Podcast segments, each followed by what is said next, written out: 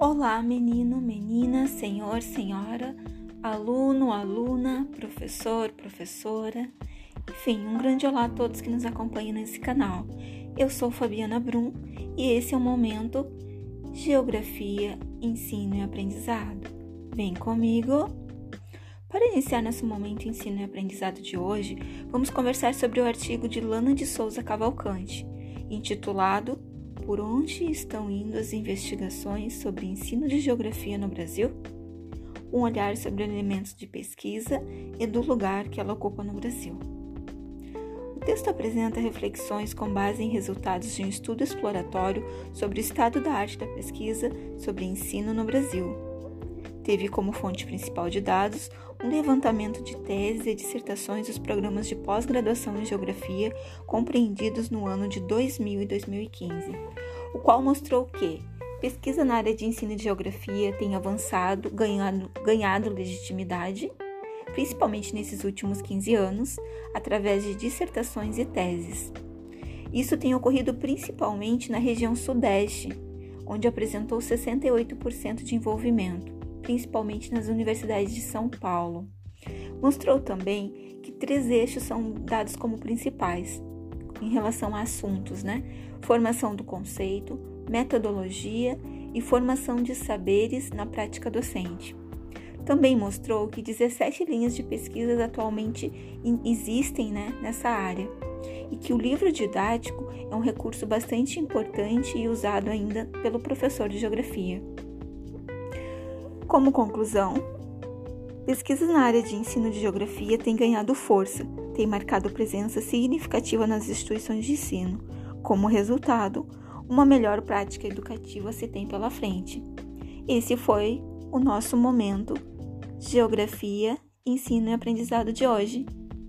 Uma boa tarde a todos e até lá!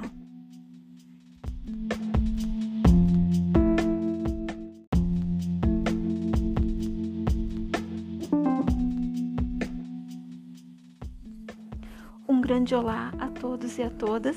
Eu sou Fabiana Brum e esse é o momento Geografia, Ensino e Aprendizado. Vamos juntos?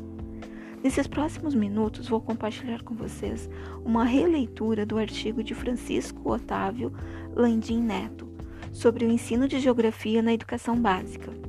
Uma análise da relação entre a formação docente e sua atuação na geografia escolar. O artigo tem a proposta de, de análise de seis professores e suas práticas no ensino médio. Quatro desses professores não possuíam habilitação em geografia, e sim possuíam habilitação em outras áreas como história, física, matemática e pedagogia com licenciatura em português. Uns deles trabalhavam na escola pública do Ceará e outros na escola particular de Fortaleza. O grande problema apresentado foi a falta de interesse dos alunos pelas aulas de geografia, que, segundo a autora Kalai, ela diz: os estudos geográficos são vistos muitas vezes como conceitos abstratos, neutros, sem ligação com a realidade concreta, sem ligação com a realidade da vida dos alunos. Na sala de aula, diversas situações denotam a pouca importância que a geografia tem como componente curricular pois nessas salas havia dispersão, conversas paralelas no interior da sala, pela apatia total de alguns alunos que acabavam adormecendo sobre as cadeiras sem constrangimento. Outros ainda realizavam atividades desvinculadas do que estava proposto como leitura de textos de outras disciplinas. Frente a essa realidade, como pode haver uma construção coletiva da aula se o estudante não percebe o significado da geografia e não tem necessidade, não vê necessidade e desejo de aprender sobre ela? O texto relata também uma, uma das situações mais difíceis e tensas que ocorreu com o professor número 4, onde a turma já, já saturada da leitura do livro didático estabeleceu um caos generalizado na sala, a ponto de o professor não conseguir dialogar uh, diante de um total descontrole na maior parte do tempo, o professor, o professor deixou a bagunça fluir, fez de conta que estava tudo normal e continuou a leitura coletiva, que foi interrompida quando alguns estudantes correram de um lado para o outro na sala de aula e começaram a fazer xingamentos rotineiros. Uma observação. Esse professor que passou por essa situação foi um daqueles professores que não estavam habilitados na geografia, e sim eram habilitados em outra área do conhecimento. Já dois professores formados em geografia que planejaram e executaram aulas em forma de palestras e desapegaram um pouco do livro didático, pois se apoiavam em outros materiais como apostilas, textos, conseguiam lidar um pouquinho melhor com a situação.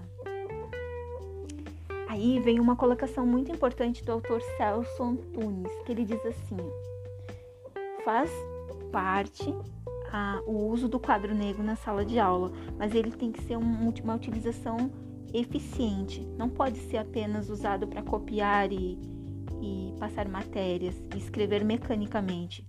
Ele precisa sim ser utilizado para organizar ideias que fluem na sala, ajudando a registrar conteúdos. Ele deve ser usado para pontos importantes, para que, palavras importantes, para que o aluno possa lembrar o significado. Ele diz também que outros recursos os professores podem usar para estudar e para melhor para estudar não, para ensinar geografia. Ele pode, ele diz que, que os professores podem usar a linguagem gráfica como gráficos, tabelas, croquis, linguagem cinematográfica, linguagem cartográfica, estudo do meio, que é o trabalho de campo, trilhas em áreas urbanas e rurais, jogos pedagógicos, análise e interpretação da paisagem. Professor deve trazer para a sala de aula situações cotidianas e usar de metodologias que chamem a atenção do aluno. Infelizmente, muitos desses professores que não receberam a formação na área de geografia não usavam as metodologias adequadas. E isso é incrível porque foi constatado quando foi perguntado aos alunos por que, que eles não gostavam da aula de geografia.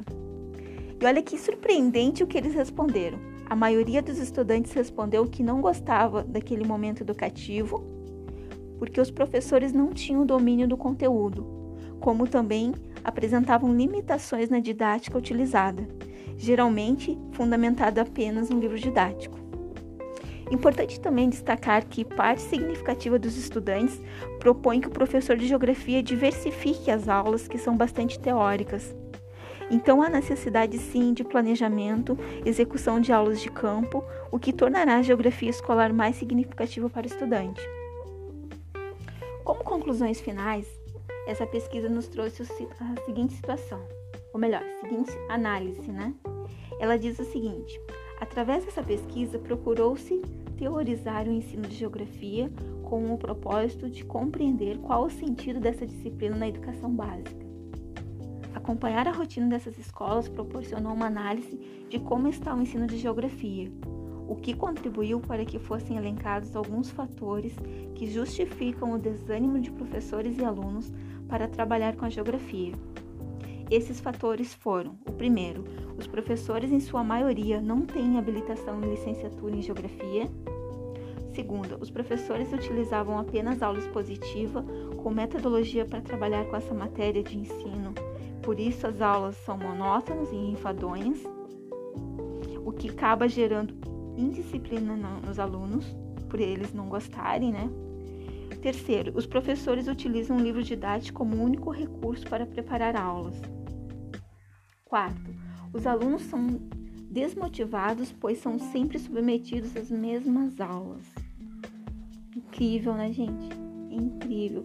É, esses fatores realmente acabam acalentando com que a aula tenha ou não qualidade. E continuando, ele diz assim ainda: quinto, a formação inicial desses professores é desqualificada, pois esses desconhecem outras maneiras de trabalhar a geografia de forma mais criativa. Claro, se eles são de outras áreas, coisas ficam mais difíceis mesmo, né? Sexto, a falta de formação continuada para melhorar a prática de ensino. Sétimo, não há participação da família no acompanhamento do aluno, deixando para a escola toda a responsabilidade de educar. Então, foi incrível esse artigo e o que ele nos trouxe de reflexão sobre a importância de uma preparação, né? e que o professor realmente lecione para aquela área que ele se preparou, né? Para aquela área de estudo que ele fez durante os anos acadêmicos da vida dele. Bom, por hoje é só. E esse foi mais um momento de geografia, ensino e aprendizado. Até mais e um abraço a todos. Tchau, tchau.